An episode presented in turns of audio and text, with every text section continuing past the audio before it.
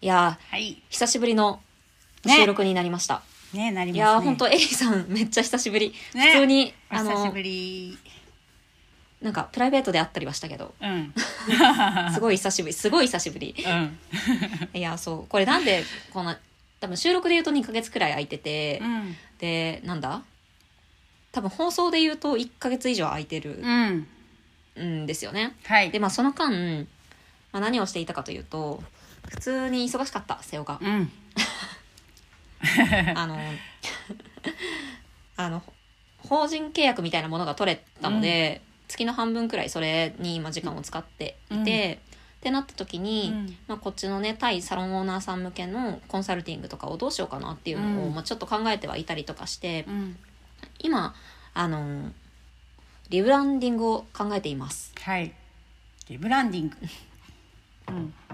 リブランディングなので、はいあの、改めてブランディングをすることなんですが、 はい。まあ、改めてブランディングっていうか、まあ、ブランディングらしいブランディングをうんやっぱ、私がちゃんと真面目に取り組んでなんかったねブランディングセミナーとかしてんだけど、して してんだけどあの、うんあんまり真面目にね取りねあのブランディングの電子書籍で1位とか取ってんだけどあのあの私の実私がブランディングしては、うん私自身のブランディングって全然してなくて、あのお客さんのブランディングはしてきたんだけど、うん。自分自身のちゃんとしてきてなかったので、うんまあ改めてはい。そうあのー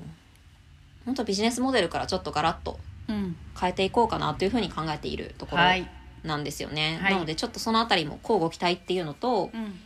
あと本当野望を変えたいからちょっとなんかアイディアマン大募集中なので、はい。 もう本当そう。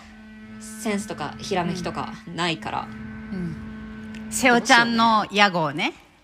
そうそうそうあの今ね一応一プロコンサル一応とか言 ってあの一プロコンサルティングオフィスっていう、うんあの屋号でうん。仕事をしているんだけどうも、ん。うん、なんか別にこれ独立した時にうん。 2秒で考えたものなので、うん愛着もなければ別に認知度もなく、うん。うん、そして別に私も押してないみたいうんなってういんう結構あの謎な感じになっていて、ではいも別に私が瀬尾綾を売りたいわけじゃないから、うん。だからなんかちょっとちゃんと野号も考えなきゃなーみたいな感じ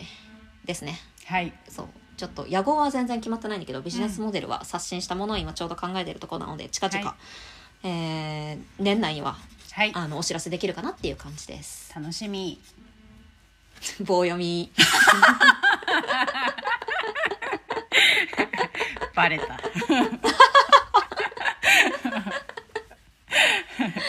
はい、じゃあ、はい情の薄いエリーさん から、あの、質問を読んでいただこうかな。はい質問いただきました。ラジオネーム、はいゆかさんからです。はい。こんにちは私はエステサロンを経営しています SNS 広告をかけているのですが業者さんにお願いしていてよくわからないままですうん。広告費はどれくらいの期間と費用をかけるのがいいでしょうかよろしくお願いしますはい。ありがとうございます。いエステサロン経営で、うん SNS 広告を出してるんだけど、うんまあね、そうなんですよね。大体、こう、業者さんにお願いをうんする形になって、まあ、丸投げになってしまうっていはいうのは、まあ、あるあるだと思います。うんでね、これ怖いのが、はいあの、いい業者さんだったらいいんですけど、うんうん悪い業者さんも中にはいるわけですね、世の中には。うんあの悪い業者さんってどういうのかっていうと、うんえっとあの多くのこはいういう SNS 広告などのはい運用代行をしてくれる業者さんっていうのは、うんあの多くの場合うんかけた広告予算の何パーセントという形でお支払いすることがほとんどなので、うん例えば、えっとまあ、10 20%くらいかな大体、だから、えっと、100万かけたら20万円渡すっていう形だし、50万円かけたら10万円渡すっていうような形なんだけど、うんはいじゃあ50万円で月、えっと100人うん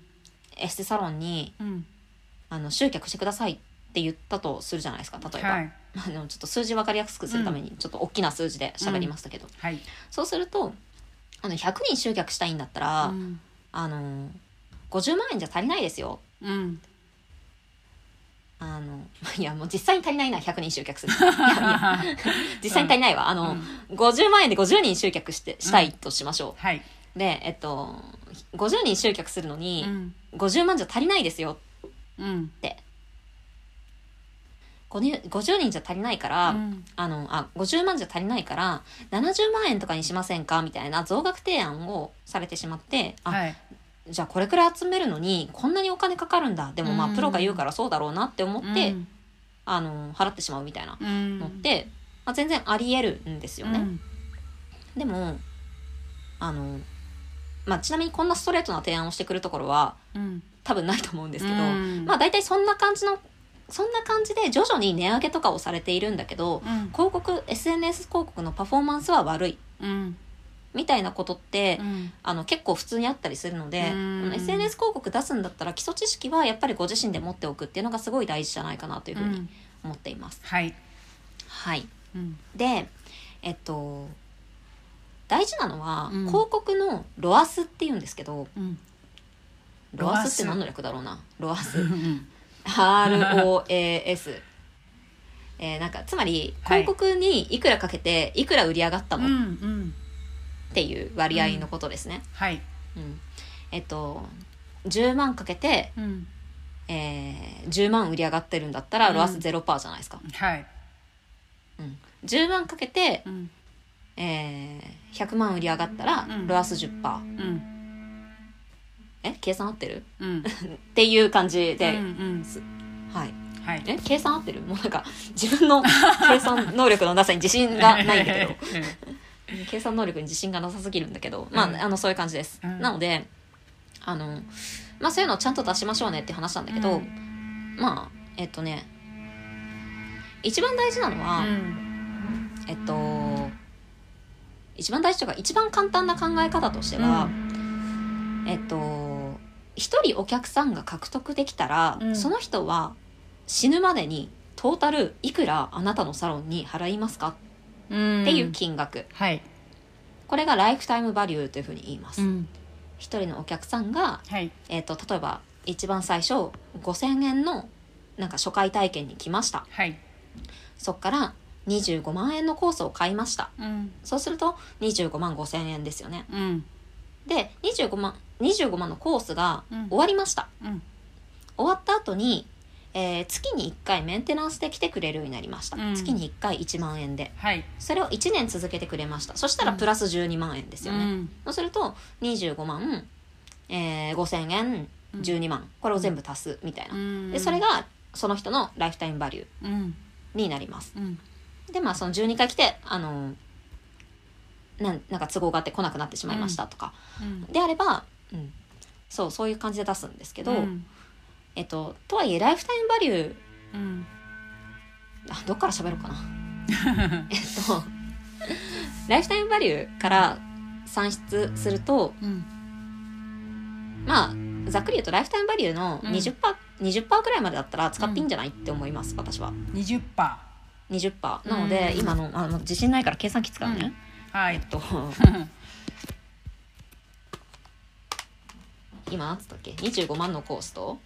えっと1万円を12回来てくれて、うんプラス5,000円でしょ、うんだから37万5,000円か、うん37万5,000円の20%だったら、え えー、7万5,000円うん一人獲得するのに7万5,000円までかけられるっていう話なんですようんうん一人獲得するのにですよ、うんお客さんたった一人うん獲得するのに7万5,000円までかけていいってういうん話になるんですよはいでもこれ現実問題としてうんかけられますかってことなんですよねうん今のサロンの財政状況的にうんお多くの場合うん新規をうん例えば月3人呼びたくて、うんそうすると7万5,000円かける3だからうん22万5,000円までかけていいことにはなるんですよ一応計算上はね、うんでももあのキャッシュフローってものがあるわけですうよ、んつまりあのちゃんと現金が回るかってことですね、はいなのであのおすすめはライフタイムバリューって言ったんだけど、うん1年間その人がいくら払うのかうんですね、うんそうするとまあ大体回収できるかなって思います中小企業とかでうも、んうんもしそれでうんあのーだからさっきの話だと例えば、えっ、とエステの体験が5,000円、うんえっとなんだっけコースが35万円はいえ25万円っつったのかあ25万はい25万円と5,000円でうん例えばそれが25万円のコースって大体343ヶ月くらいだよね、エステでうんそしたらえっ、と3ヶ月うん足す、うんえっ、と残りが1年間だから、うんえっ、と9ヶ月うんになるから9万円だよねうんそうすると34万5千円になるので、うんうん一人お客さんが獲得できるとうん1年間で34万5千円上がるわけですうよ、んそのまあ10%くらいうんなので3万4千円とかが、それが限界 CPA になります、うんああ限界 CPA になりますって言った けど限界 CPA の説明しなきゃいけないよね、えっと限界 CPA っていうのははい一人獲得するのに限界っうんていう感じ、うんうんもうそれよりかけちゃダメうんそれそれよりかかってんだったらもう撤退してくださいっていうデッドラインうんですね、はいはいになりますうんでも実際今エステまあ地域とか証券とかオファーとかにも全然よると思うので、うんちょっと一概には言えないですけど、うんまあ大体2万円くらいで取れるんじゃない高くてもって思ってます、うん SNS 広告でもうんその広告の戦略とかにもよりますけどうんうんうんうんうんそうでも今これざっくり今例例として、あの簡単に数字ちょっと当てはめて説明しただけなので、はいうんあのぜひじご自身のビジネスで、うんあの1人獲得できると年間でトータルいくらの売り上げになるのかで、うんまず限界 CPA をちゃんと決めるうんでそれをちゃんとあのそこより上がったらもう撤退するんですっていうのを決めて、うんそれをちゃんとあの広告の運用をされている会社の方にうんちゃんと共有する、うんここが限界ですって。うんうんあの、広告屋は広告のことしか考えられないので、うんちゃんとその広告のあのだからここまで目指してほしいんですよねっていうのをちゃんと設定するっていうのが大事ですね。うんうんうんうんそので限界 CPA っていうのとあと広告は小さく最初は回した方がいいっていうのとうんうんそれはいはいはどどうですかえっとねうん限界 CP はまず広告を回す前には出しておきたいうんですよね。うんえっとそうだな細かいこと言うと、うん本当はあのこの計算が当てはまらないビジネスモデルがあったりとか、うんあの集客戦略があったりとかもするので、ちょっと一概には言えないんですが、えっとまあとはいえ、まあ、こんな感じで限界 CPA をまず出してもらいたい。はいうんうん、でえっとその限界 CPA を、うんえっとそうだなエステちなみにこれエステだったらこれくらいいくんですけど、はいリラクゼーションの場合もうちょっと低くなるんです,、うんですよね、うん CPA が。うんなぜならあの客単価が安いので、うんリラクゼーションサロンの場合は。はいなのであの今限界 CPA っていう言葉を使ったんですけど、うん実際は限界じゃないうんあの実際、えっと、本来的な意味で言うと限界 CPA って定義がちょっと違ったりするので、うんあのあのググると多分違う意味がで違う意味というか、あのちょっと違う計算式が出てきたりとかすると思います、はいうんただ一応小さいサロンとか、うんあの小さいエスサロンだったらこういう感じで限界 CPA を決めるといいかなっていうのがうんまず一つ、うんでリラクの場合はうんおそらく、えっ、と限界 CPA 同じ計算式で出るんですけど、うんもしかしたらそれがなんか1万円とかうん2万円とかになる可能性は全然あって、はいで1万円とか2万円とかだと、うん今の広告のうーん今の広告業界 SNS 広告うんの,、あの相場感から言うと、うん一人来店するのにやっぱうん1万円くらいはかかるかなっていう気がしてはいるうん1万5,000円くらいうん見とくと、まあなんかちゃんと普通にこう 集客戦略が立てられるかなっていう感じがするのでうんうんその場合は広告より先にビジネスモデルを見直した方がいい。うんそのリピートが長く続いてないのか、うん客単価が異常に安いのか、うんどこかに原因があるので、うんそっちを先に変えた方がいい。うんですねうんうんはい。あの一年間ごのそめん、のえっ、と、 あごめん喋りたい。あ喋りたいことがいっぱいあって、はいはいなんかあのエリーさんの最初の質問に答えてなかったなと思って、うなんんだっけ小さくかけた方がああはいはい、いいっていうのはどうですかうんうんっていうのごめんこれ答えてなかったよね、うごめんなさい喋りたいことがありす ぎてそうち小さくかけるっていうのは、うんえっと、それは本当にちっちゃくかけた方がいいんだけど、んうんえっと、ちっちゃくかける前にまず、うんえっと、いくらが限界値なのか、うんで小さくかける理由としてはうんいきなりバンってかけて大失敗したら困るから、うんまずちっちゃくかけて、うんえっと、CPA がそれ1人獲得するのにいくらかかるのかうんっていうところをざっくりでいいから、えっと、出してみる。うんでそれと出した限界 CPA とちゃんと採算が取れるのかっていうのをチェックして、いけるんだったら増額するいけないんだったら撤退する、うんうんうんっていうのがはい基本的な考え方になります。はい、うんそうごめん ねそのいっぱい喋っちゃ った。そのあのつ次のまた疑問なんだけどね、うんうんその1年間の、えー、とライフタイムバリューをうん計算してね、でも途中で、えー、とやっぱりやめますみたいなことになる人だっているじゃないですか、あいるいる。うんそこで崩れた場合ってどうするんですか、あえっとうんライフタイムバリューの説明として、うんその人がっていう言い方をしたんですけど、うんそれはあのライフタイムバリューの概念を理解するのに分かりやすいから、その人がっていう言葉を使ったんですが、えっと、ライフタイムバリューうんうんの計算する上で、うん一人一人のライフタイムバリューを計算してもしょうがないんですよそれ全部後から分かることだから、うんどういうことあのなので出してほしいデータとしては、うんこれまでのお客さんの平均継続年数は何年なのかとか、うんそういう話なんですよね、なるほど、平均してうん1年間でいくら、あのー払ってくれるのかっていうのを出してほしくて、うんえっとね多分一番簡単なのは、うんえっと、昨年のうん年商うん、割る客数昨年の年商割る客数そうはいそしたらあの客数ですよ予約数じゃなくて客数ね、う一ん人のお客さんが3回来てもそれは1人ですうからねん、それをあのあのそこはちょっと混同しないでほしいんですけど、はいお客さんひそうすると1人のお客さんが年間いくら使ってるのか出るじゃないですか、うん平均値が。はいなので、うんその平均値の10%っうんていうふうに考えるといいですね。うんはいうんなのであのもちろんそうやって中にはうんライフタイムバリューこれくらいあのライフタイムバリューが例えばうん30万だったとして、うん30万年間でうん落とすはずだったのに、うんあの何20万しかっていう人もいれば、うんうん中には40万50万とか、うんその何年も何年も長く続けてくれるお客さんもいるので、うんそれをもう結局トントンってことです。うん年間で鳴らしてトントンにすうんした、あの数で考えていきましょうねっていうのが、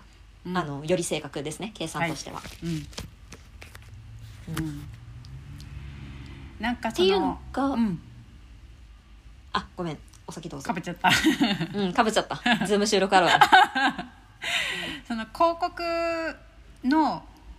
よ良さがいまいち分かってないとかそのかけてあー本当にそれだけ得られるのみたいな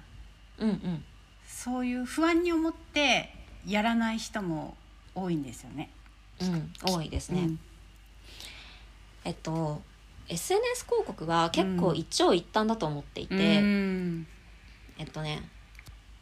客数が欲しいのであれば、たくさんのお客さんが欲しいのであれば SNS 広告は向いています、はい、ただ、うんえっと、そんなにたくさんのお客さんがいらないのであれば、ホットペッパーとかで集客してればいいと思います、うっんていうのがまず前提としてはい、どれくらいのキャパシティがあるのかですね集客の、うん自分のサロンにうんだって2店舗3店舗あれば集客のキャパシティは大きいけどうんでベッドがねあの5台あるサロンとうん1台しかないサロンだと集客のキャパシティ全然違いますから、はい、そまずそのキャパシティがちっちゃいのであれば、うん SNS SNS といううかんその広告、ウェブ広告出さなくていいんじゃないかなって個人的には思うん、おいますね。ーはい、あの場合によります。うんただ、あの来客の広告は出さなくて、いいと思ってますうんうんうんそうでうんもう一つがうん怖いのは、うんあのなんていうのかな数字出してないからですよね数字でシミュレーションしてないからですよね。うんあの数字が、まあ、さっきみたいに、うんえっとなんていうのかな例えば体験の、まあ、エステサロンに体験で1人来ました、はいそしたらその来た人が決まるのか決まらないかもわからないのにその人に1万5,000円とか2万円とか払うのすごい怖いじゃないですか、うんそこだけ見たら怖い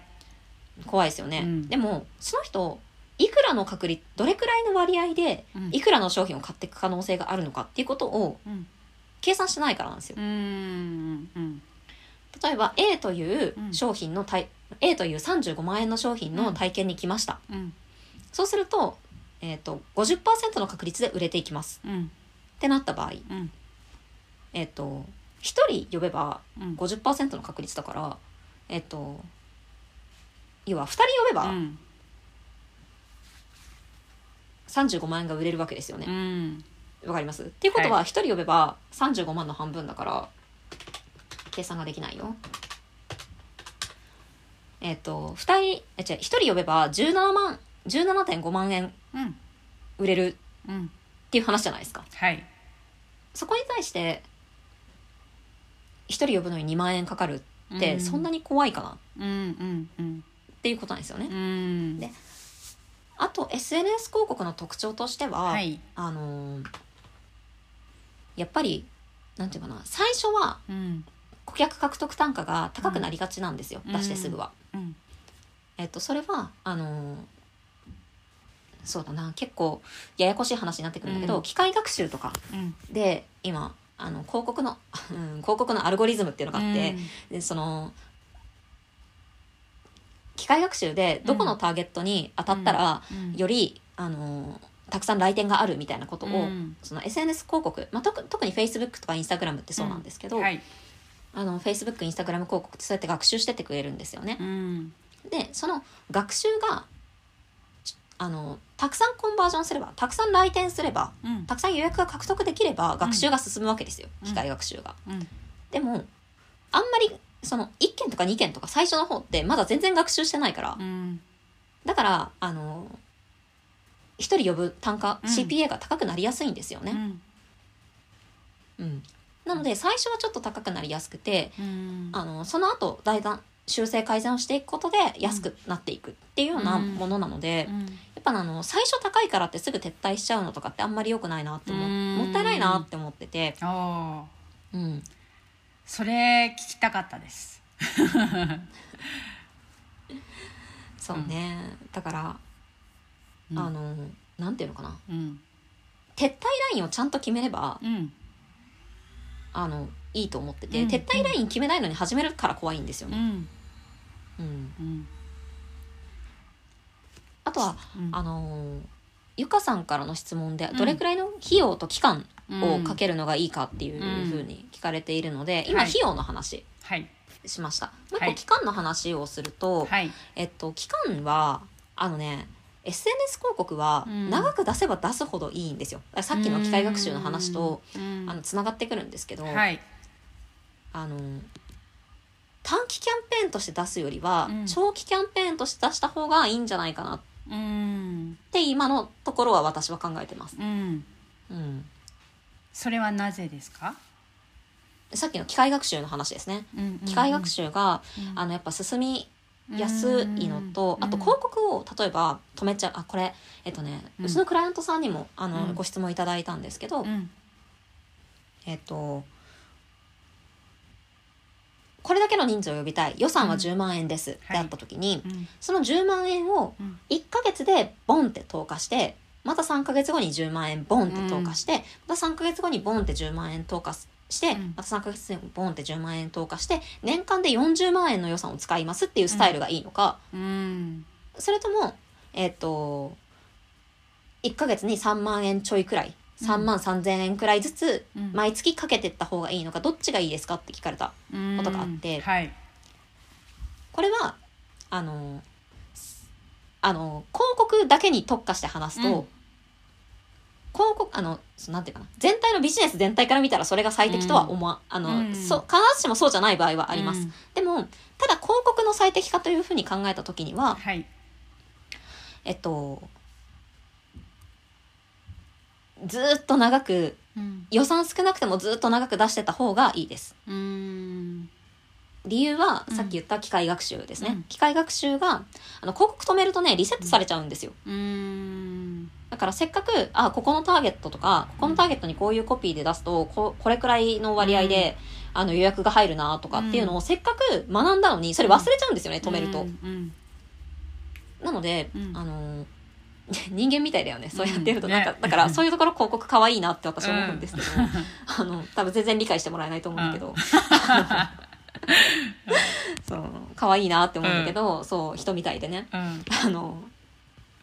そうだからあのだらだら少額で出す方が、うんえっと、おすすめではあります、うん広告的には。でもやっぱりその戦略戦略的にうんビジネス全体として見た時にその方が都合が悪いのであれば無理に広告に最適化することはなくて、うんやっぱあのうん一番目的が達成できる方法を選んでいけばいいかなというふうに考えてはいます。うーんうんうんなんかさせっかちになるとなんか最初にボンって投下しちゃった方がいいんじゃないかって思いがちだけど、そうじゃ、うんそうじゃないんだね。そうじゃないですね、うんうんあのこれ今 SNS 広告の話をしましたけど、うんはい。あのなんだろうかなりうん今の話でチラシもうん同じような感じで考えていけるんですよね。で広告でチラシの場合は機械学習とかがないのうで、ん 別にねうんオフラインだからうんないので、あのボンってかけて、うんそのキャンペーンごとでボンってかけることができるんですよ。うんでその意味で言うと、うんチラシの方が結構サロン的には使いやすかったりするんですよね。へー好きなタイミングで負けて、うん好きなタイミングで止められ止められるというか、好きなタイミングで巻かないとか、うんだからそのなんていうかなこのタイミングでこのタイミングでこのタイミングでっていう感じでキャンペーンを打ちたい場合は、うんあの無理に SNS とか使わない方がよくて、うんそのデイリーのデイリーの集客として使うんだったら SNS 広告は全然ありうんかなっうんて考えてます。なるほどうん必ずしも使えっていうことじゃないんですね。必ずしも使えってことじゃないですうね。んうんただやっぱりあの拡大したいうんうんうん場合ですね、うんサロンの店舗数を増やしたいとか、うんえっと場合はうんやっぱあの、避けては通れなくなってくるので、はい。うんうんただまあ無理やりかける必要はないし、うんあのかける場合はまず、うんえっと、やっぱちゃんとお金の計算うをんちゃんとする、うんお金の計算とあと割割合ですね、うんうん、その制約率とか、うんあのどれくらいの期間続けてもらえるのかとかっていう、投資対効果をちゃんとうんあの把握しましょうねっていうのが、うんうんうんまあ一番ですかね。うんまず数字をちゃんと出すってことですね。そうですね、うん、はい。本当にそうう、んうんあとはあの数字を出そうっていう話は、うんあの質問いただいたゆかさんにはお送りするんですけど、はいこのラジオをねあの質問が採用されると,、えっと2時間でマスターするウェブ集客セミナーという、セミナーの動画をプレゼントしているので、はい。えっともうあの分かんないなって今の話よく分かんないなとか、具体的にどの数字出したらいいんだろうなって思った方はもうあのこのラジオに質問してく ださいはい。その その動画手に入るんで うん。お待ちしてます。そんな感じはいか。なうん。はい。 というわけで、えっ、と、いつもここで言ってる2時間でマスターするウェブ集客うんぬんとかっていうのはもう今言っちゃったので、今日ははしょって。はい。はい。はい、じゃあそんな感じで、はい えっ、と、今週もありがとうごあざりいまがしとた。うございました。